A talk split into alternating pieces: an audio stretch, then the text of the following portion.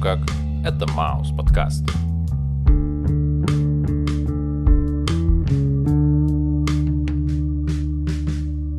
Привет, чувак. Йоу. Как твои дела? Превосходно. А я вот всю эту неделю болел. Как твое самочувствие? Мне кажется, я буду болеть всю грядущую неделю. Почему тебе так кажется? Самочувствие. Ишь ты какой самочувственный. Ну да ладно. Мы с тобой сегодня будем разговаривать в нашем подкасте про группу Joy Division и их альбом Unknown Pleasures. Вау, это очень круто. Расскажи, почему ты предлагал мне в свое время рассмотреть именно эту группу? Потому что году в 14 я слушал Фараона, и он постоянно э, в трек упоминал Joy Division, и я думаю, блин, да что за Joy Division такие, надо ознакомиться. Собственно, послушал. Понравилось мне не все, но мне кажется, что это такой, знаешь, прям плотниковый культурный пласт, который не задеть, не прикоснуться к которому ну, нельзя. Окей, и почему именно этот альбом? Ну, у него, э, во-первых, очень прикольная обложка. Согласен, очень крутая обложка, да. А во-вторых, просто нужно с чего-то начать. Let's get started in here. Взрывоопасное возбуждение. Итак, первый трек под названием Disorder.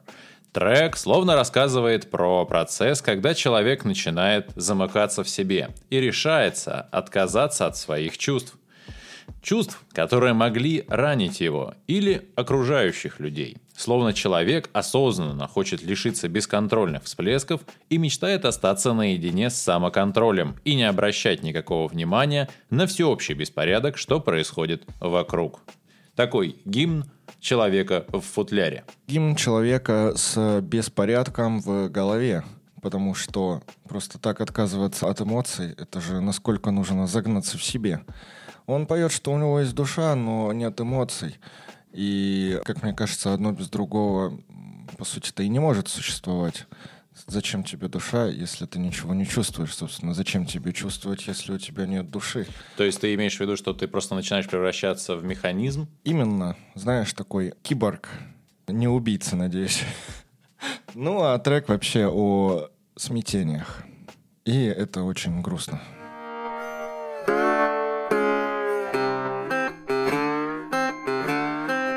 И трек номер два называется Day of Lords.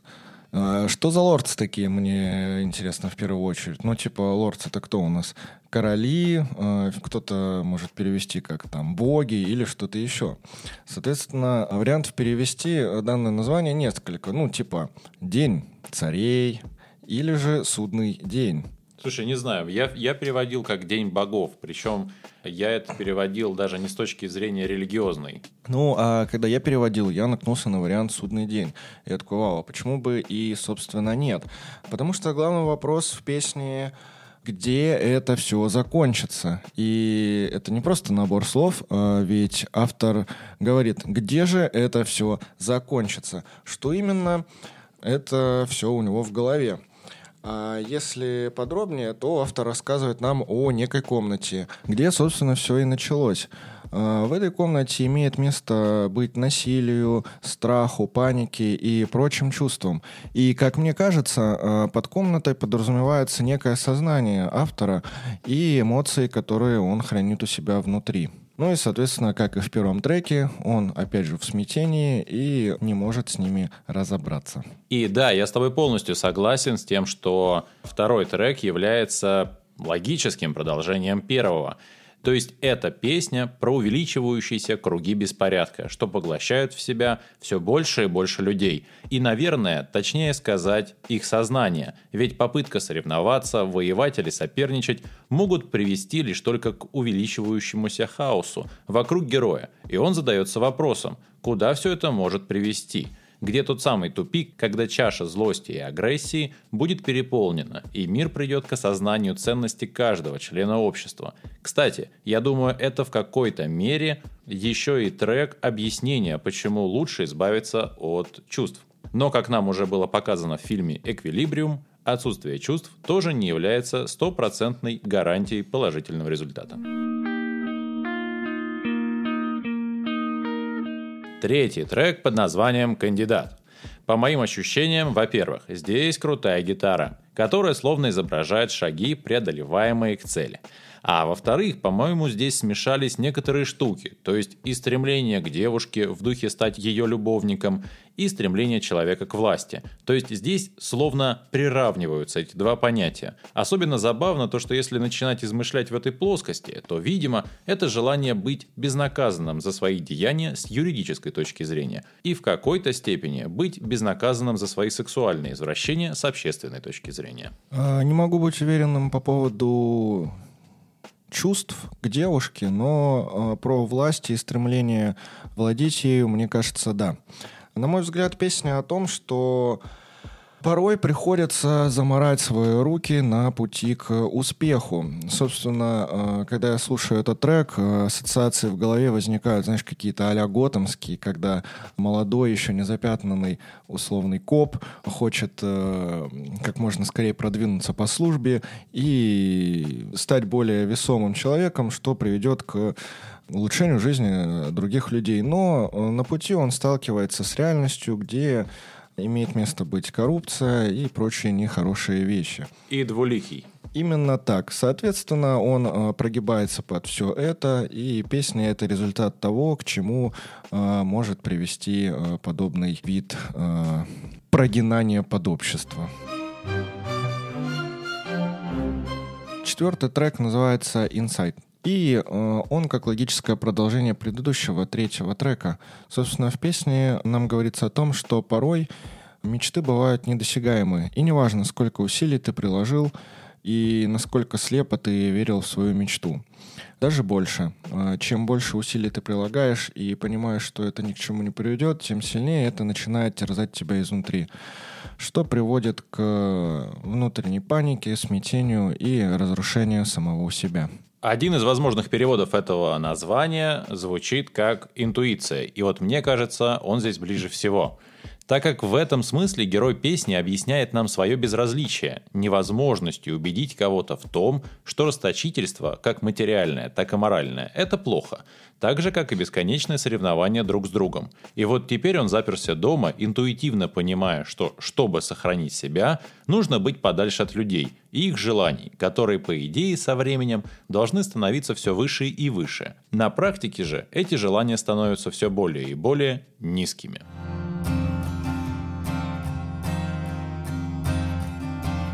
Пятый трек под названием New Down Fates. У меня сложилось от этого трека очень точное определение. Если бы я попросил кого-то описать отношения Сида и Нэнси, то это был бы именно этот трек. Здесь и про чувства, и про откровенность, и про какие-то ядовитые отношения. В общем и целом в этом котле много что смешано. И словно основа для этого страшного бульона – жуткая неуверенность в себе. Ну, мне кажется, это песня скорее о результате, как ты сказал, токсичных отношений. Если мы э, представим человека, который проходит через все эти треки, который ощущает то же самое, о чем нам описывает автор, то мы можем понять, что человек не уверен в себе, у него какие-то э, романтизированные взгляды на свою будущую жизнь, но опять же он сталкивается с суровой реальностью, и ему не фартит ни в некой карьере, ни в отношениях, ну и проблемы э, с башкой у него имеются тоже, потому что он не может разобраться в себе. В результате одно на другое наслаивается, и он уже не живет, а, как говорится, существует. Существует он в таких условиях, когда вот жизнь тебе уже не мила, отношения не приносят радости, хобби у тебя никакого нет, и это не жизнь, а какая-то такая, знаешь, мерзкая клоака, в которой ты э, увязаешь, как в э, песке. Собственно, песня, мне кажется, о вот э, таком вот состоянии. Состоянии, как будто бы ты в болоте. Когда ты это описывал, у меня сложилась только лишь одна ассоциация. Чувство депрессии. Шестой трек называется «She's Lost Control», что переводится как «Она теряет контроль». Соответственно, в песне описывается она, которая на протяжении всего трека теряет контроль. И наш герой это замечает. И говорит всем, она теряет контроль.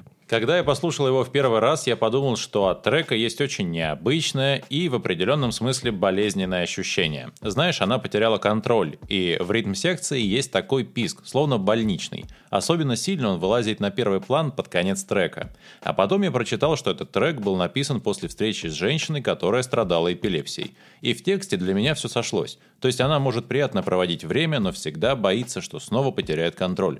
И главное, что это может произойти вообще когда угодно и где угодно. И вот тут, как мне кажется, есть некая заковыка. То есть весь альбом до этого момента мы слышим, что герой хочет побыть наедине с самим собой. И наверняка это нужно каждому из нас время от времени. Но теперь перед нами человек, которому так же, как и остальным, нужно остаться наедине с собой – чтобы, например, подумать, но эта женщина боится остаться одна из-за возможного эпиприпадка. Мне кажется, что именно так может выглядеть непростая жизненная задача.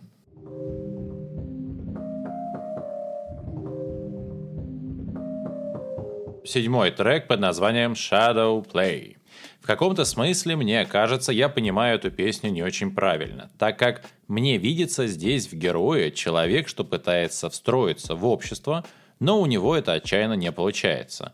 То он ждет кого-то в центре города и, видимо, не дожидается. И теперь пытается найти этого кого-то. Но в итоге он остается в тишине в комнате с окном – а во втором куплете, восхищаясь танцорами, герой захотел присоединиться к ним, но они сразу же разошлись и не стали делить с ним танцпол. Короче, это либо про то, как не принимает конкретного человека общество, или про то, как его принимают за его тень, то есть не видят его истинной личности и опираются в суждениях лишь только на некий образ, отбрасываемый чужим мнением. Ну, знаешь, э, когда заходит речь про всякие вот эти тени, э, на ум приходит такое понятие, как с тенью. Ну, боксеры знают, о чем я. Так вот, мне кажется, здесь речь идет про некий такой бой с тенью, когда его тень — это часть его сознания, та часть, которую он не хотел бы принимать и за которую ему стыдно. И вот э, на протяжении всего трека он борется со своей тенью, ну, соответственно, он якобы борется со своими пороками.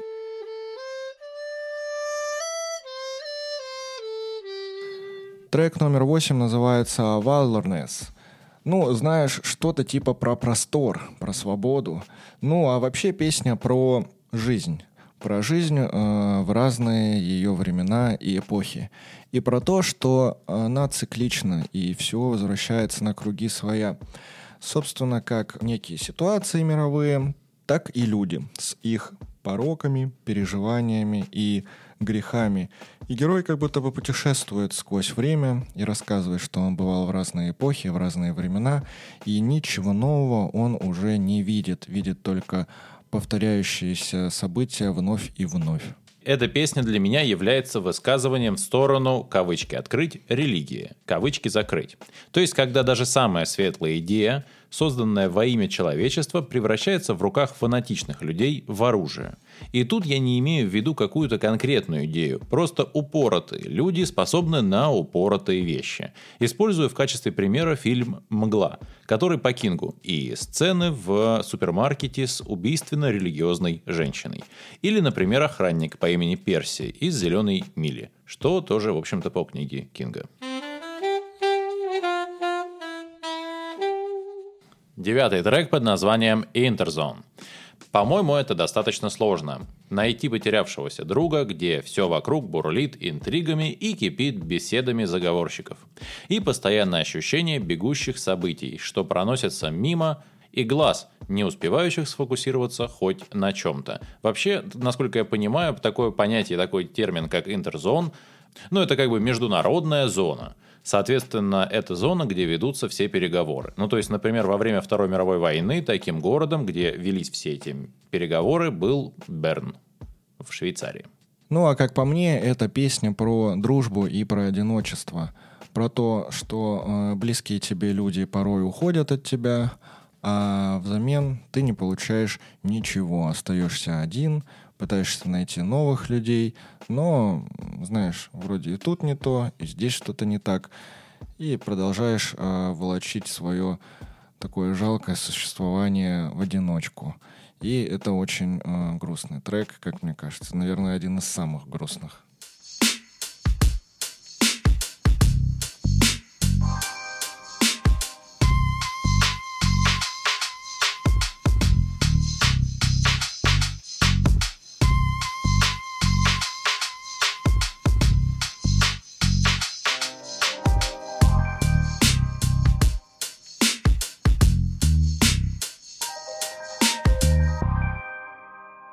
Собственно, в десятом треке, который называется «I Remember Nothing», продолжение того, что я сказал ранее.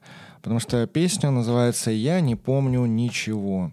И здесь про жизнь человека, который жил один, можно сказать, в собственном мире. И, ну, как сказать, один. Он жил, безусловно, он жил в обществе, но тем не менее, со своими взглядами и убеждениями, и отсюда я могу сделать вывод, что он жил в неком собственном мирке. Соответственно, его навыки и скиллы общения с другими людьми были никакущими, и человек от этого одичал. Вроде как он живет, пьет, ест, но тем не менее он такой, знаешь, изгой. Про этот трек я мог бы сказать лишь только одно. Я вообще ничего не понял.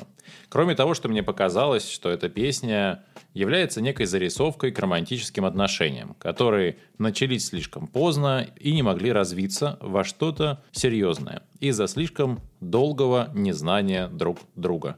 Вместо определения романтических можно подставить и другие определения. Например, политические или религиозные. Одновременно очень странная, пугающая и заставляющая подниматься волосы на спине песня. Ведь получается, что в нашей жизни иногда может быть что-то поздно делать, и мы можем что-то не успеть. Философская песня. Хосе. Каждый может кинуть камень в волка, но не каждый может кинуть волка в камень. Спасибо за прослушивание нашего подкаста и не забывайте его оценить. И обязательно подписывайтесь на Яндекс Музыка, Apple Podcasts, Mave, группа ВК, Telegram и, конечно же, звук. Ну а с вами был, пожалуй, лучший подкаст про группу кино «Маус Подкаст».